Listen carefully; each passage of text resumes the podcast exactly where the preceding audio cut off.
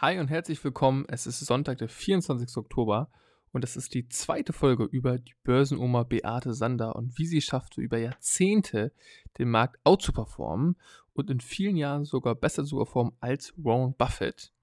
Wir hatten bereits im ersten Teil festgestellt, dass sie in Krisen viel kauft, in Hochphasen verkauft, hauptsächlich in Nebenwerte investiert, global diversifiziert und genau die Finanzkennzahlen innerhalb einer Branche vergleicht, bevor sie investiert. Heute gucken wir uns noch die weiteren Bestandteile von ihrer Erfolgsformel an und ich würde sagen, los geht's.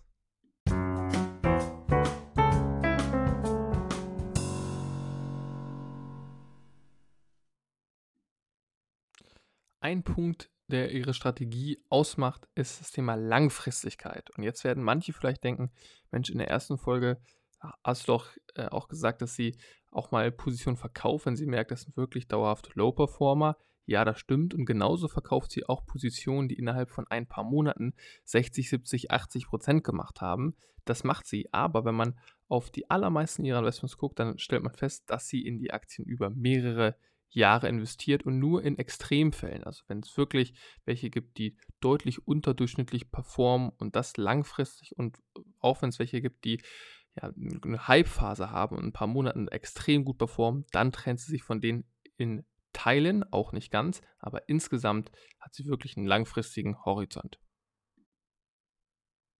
Ein weiterer Punkt, der Beate Sander wirklich ausmacht, ist ihre Konsequenz. In jeder Börsenphase meint sie, solltest du konsequent an deiner Strategie festhalten. Und jeder, der schon ein bisschen länger dabei ist, weiß, wie schwierig das ist. Ich weiß, als Covid ausgebrochen ist, da habe ich angefangen, in Long-Optionsscheine ähm, auf dem DAX zu investieren. Da war der DAX ist da gerutscht von 13.000 irgendwas auf 11.700. Da habe ich die ersten Scheine gekauft und dann ist es ja noch runtergegangen bis 8.500 und ich habe nochmal gekauft bei 11.000, nochmal bei 10.000, nochmal bei 9.000, nochmal bei 8.500. Also habe dann schon am Ende des Tages günstig eingekauft und habe am Ende dann von Covid sehr profitiert. Aber natürlich zwischenzeitlich über Wochen gab es jeden Tag wieder neue Verluste. Aber ich muss mich daran erinnern, David, du bist davon überzeugt, du hast das Research gemacht und dann muss man seine Strategie konsequent durchziehen, auch wenn es mal temporär sehr, sehr schwierig sein kann. Ein weiterer Punkt ihrer Strategie ist die selbstkritische Fehleranalyse. Denn auch bei Beate Sander war es so, dass sie mal in Aktien investiert hat, die über Jahre schlechter als der Markt gelaufen sind. Und nachdem sie dann sie verkauft hat, hat sie sich angeguckt und hat sich vor allem auch ihre Beweggründe für den Kauf angeguckt und hat analysiert, ähm, wie dieser Fehler entstehen konnte und hat dann so somit dafür gesorgt, dass er eben nicht nochmal entsteht. Das impliziert natürlich, dass man seine Beweggründe, wieso man in eine Aktie investiert, wirklich aufschreibt. Das machen die ähm, allerwenigsten. Und ähm, bei, bei mir war es zum Beispiel ein Fehler, den ich gemacht habe zum Beispiel relativ äh, früh an TUI und Lufthansa investiert, noch vor der Kapitalerhöhung. Und das lief dann erstmal jetzt über äh, Wochen und Monate ähm, erstmal nach unten. Und ähm, da ist sicherlich ein Learning, okay, vor der Kapitalerhöhung in solche Werte zu investieren, ist immer schwierig. Man sieht auch empirisch, dass vor einer Kapitalerhöhung Aktien ähm, schlechter laufen als der Markt. Das heißt, hier ne, ähm, die Beweggründe aufgeschrieben und nachher die Beweggründe nochmal angeguckt und festgestellt, hm, was hätte man besser machen können. Das kann ich wirklich jedem Investor sehr empfehlen. Ein weiterer sehr wichtiger Punkt ist, dass du eine Strategie finden musst, die zu dir persönlich passt. Denn nicht jeder möchte sich die Zeit nehmen, Einzelaktien detailliert zu recherchieren. Und ich kann aus persönlicher Erfahrung sagen, dass eine gute Recherche bei einem fortgeschrittenen Investor ungefähr eine Stunde dauert, oft sogar länger. Und wer diese Zeit nicht investieren möchte, sollte sich wirklich ausschließlich an bereitstreuende ETFs halten. Denn es gibt sehr, sehr viele, die sehen, ja, eine Aktie ist einfach sehr, sehr stark gefallen. Nehmen wir mal zum Beispiel äh, Steinhoff, die sind auch, by the way, seit Monaten insolvent, aber man sieht bei Finanztrends.net, dass die einer der äh, meistgesuchten Aktien sind. Ja, und da denke ich, sind viele Zocker einfach unterwegs, die sagen, naja, vielleicht springen die ja wieder an und dann habe ich schnell einen Gewinn gemacht. Ähm, die haben natürlich nicht ähm, in der Tiefe recherchiert. Ähm, ich gehe auch davon aus, viele wissen wahrscheinlich auch gar nicht, dass ähm, das Unternehmen seit Monaten insolvent ist.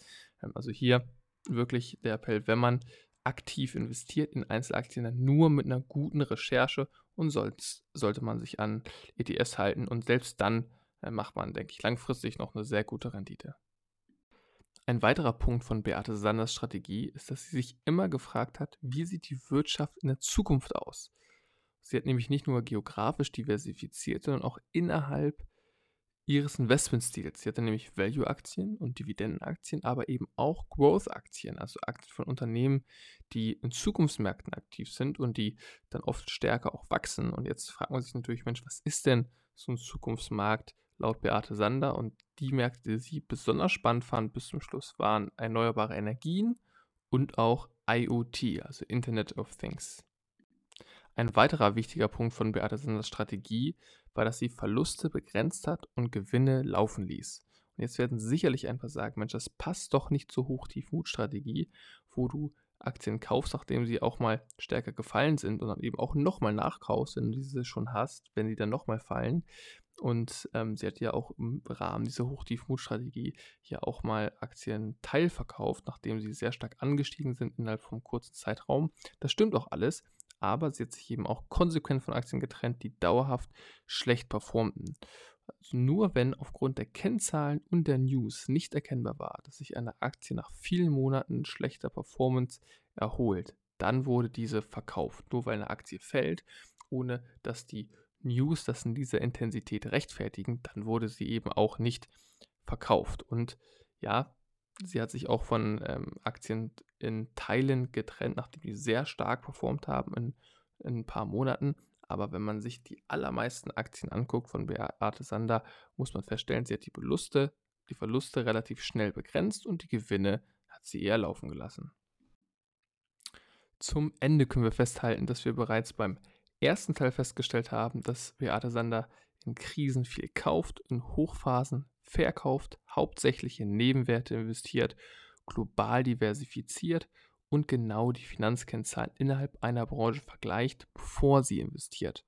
Und im zweiten Teil haben wir jetzt noch dazu gelernt, dass sie über viele Jahre investiert, also langfristig, und sie ihre Hochtief-Mut-Strategie in jeder Marktphase konsequent durchzieht, auch wenn es manchmal schwer ist. Sie ihre Fehler selbstkritisch analysiert und ihre Investmentgründe aufschreibt.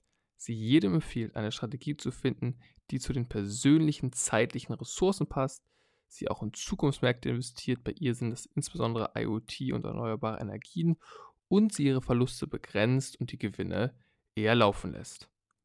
Und jetzt zum Ende stellen sich bestimmt viele die Frage, Mensch, worin würde denn Beate Sander heute investieren? Und ihr Sohn Uwe Sander führt ihre Strategie weiter und hat verkündet, dass er in folgende Werte investiert hat.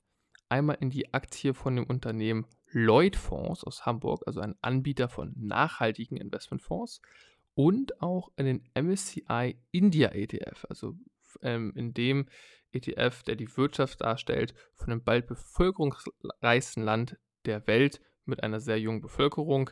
Finde ich sehr spannend. Die Wachstumsraten in Indien sind auch wirklich beeindruckend. Das sind auf jeden Fall nochmal die Investments von Beate Sanders Sohn. Ich hoffe, euch hat die Folge gefallen und ich freue mich aufs nächste Mal. Bis dann. Ciao.